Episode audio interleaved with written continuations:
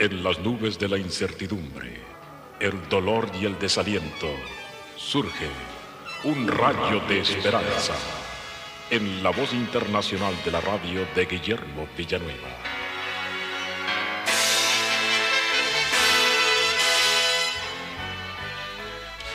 No es posible describir exactamente cómo es el infierno.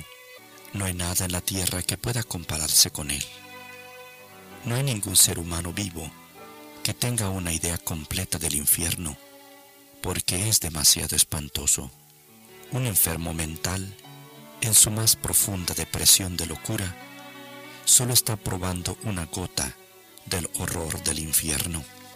Un pobre ser atormentado por el delirio de persecución ve solamente un reflejo de lo que puede ser el infierno.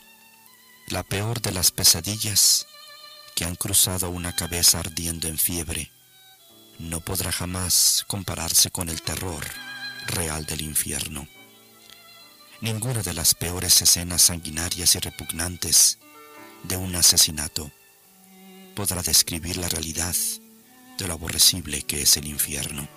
El más apto escritor podría consumir sus días describiendo las cavernas infernales del fuego eterno, pero ni aun así podría representar en realidad ni siquiera la entrada del mismo infierno.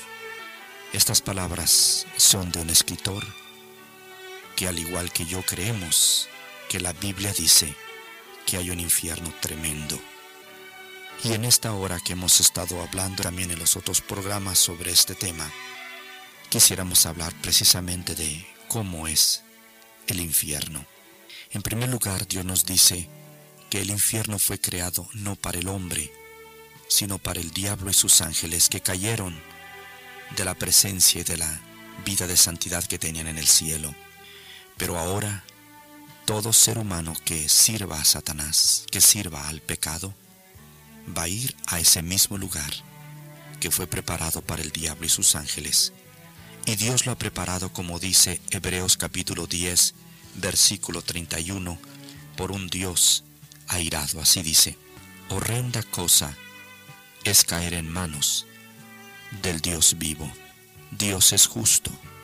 Dios ama la justicia, pero también Él aborrece la maldad. Dios nos da la oportunidad de arrepentirnos, pero si la rechazamos, entonces iremos a este lugar preparado por un Dios airado. En aquel día, nuestro Dios será un Dios sin misericordia, y en el infierno ya no habrá misericordia. En Santiago 2.13 leemos, porque juicio sin misericordia se hará con aquel que no hiciere misericordia. Hoy Dios tiene misericordia, y cuando recibimos a Cristo Él nos da de su misericordia.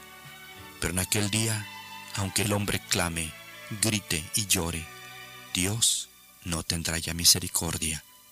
Habrá puesto punto final a su gran misericordia. El infierno es preparado por un Dios de venganza.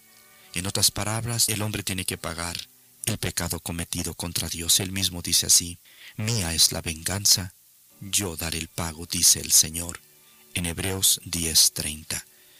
Por eso, mi estimado amigo, si este infierno ha sido preparado así para el hombre pecador, es muy importante que reconozcamos que este mismo Dios ahora es un Dios de misericordia y por su muerte en la cruz ofrece al hombre perdón y salvación para que vaya al cielo en lugar del infierno. Hoy acepta a Jesús, mi amigo, si nunca lo has hecho. Amén.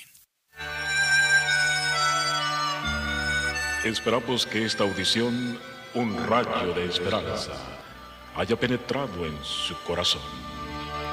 Si en algo podemos servirle, por favor dirija su correspondencia a Guillermo Villanueva, apartado 77-335 México, Distrito Federal, 11200.